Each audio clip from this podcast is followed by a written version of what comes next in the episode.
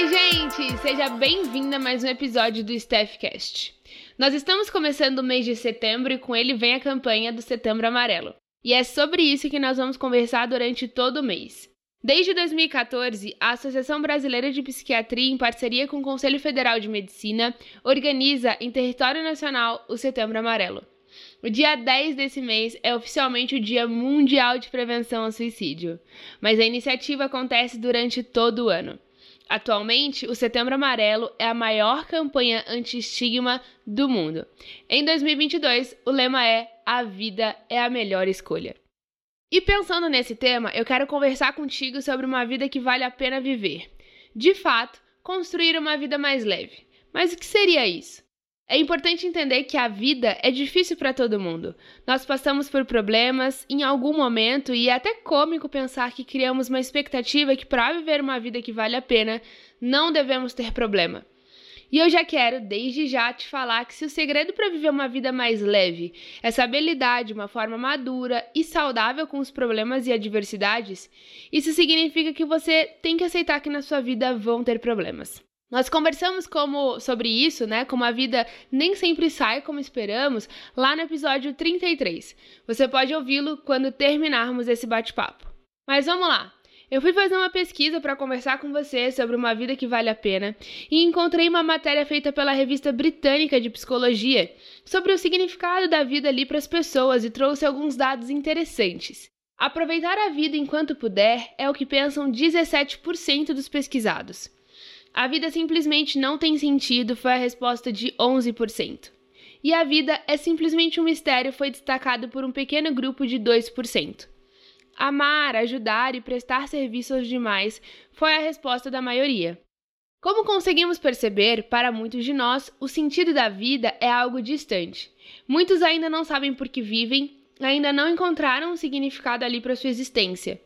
As consequências disso podem ser sentimento de vazio, de insatisfação, infelicidade e a impressão de estar perdido. No livro Em Busca de Sentido, inclusive fica de sugestão para você, o autor Victor Franklin relata: Precisamos aprender que nunca e jamais importa o que nós ainda temos a esperar da vida, mas sim exclusivamente o que a vida espera de nós. Dentro deste pensamento, a nossa compreensão ela consegue ser ampliada. Cada um é único e singular.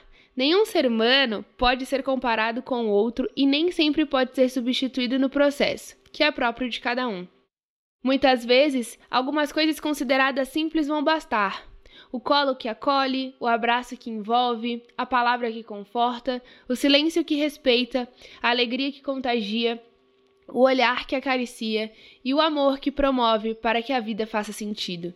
O que importa não é o sentido da vida de um modo geral, mas sim o sentido específico da vida de uma pessoa, em determinado momento da sua existência. E é por isso que eu te incentivo a investir no autoconhecimento. Ele pode ser dividido em alguns tópicos, mas hoje eu quero me ater a dois: a sua história e os seus valores. Como já compreendemos, o sentido da vida de um é diferente para o outro, pois somos únicos. Então, pensando na sua história, como que foi a sua infância, a sua adolescência? Quem te criou e quem que é a sua referência?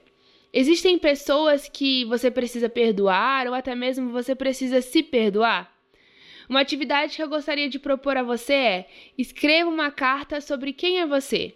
É a partir da sua história que é possível começar a se conhecer. E eu sei que de início falar sobre si mesma é difícil, mas não custa tentar, né?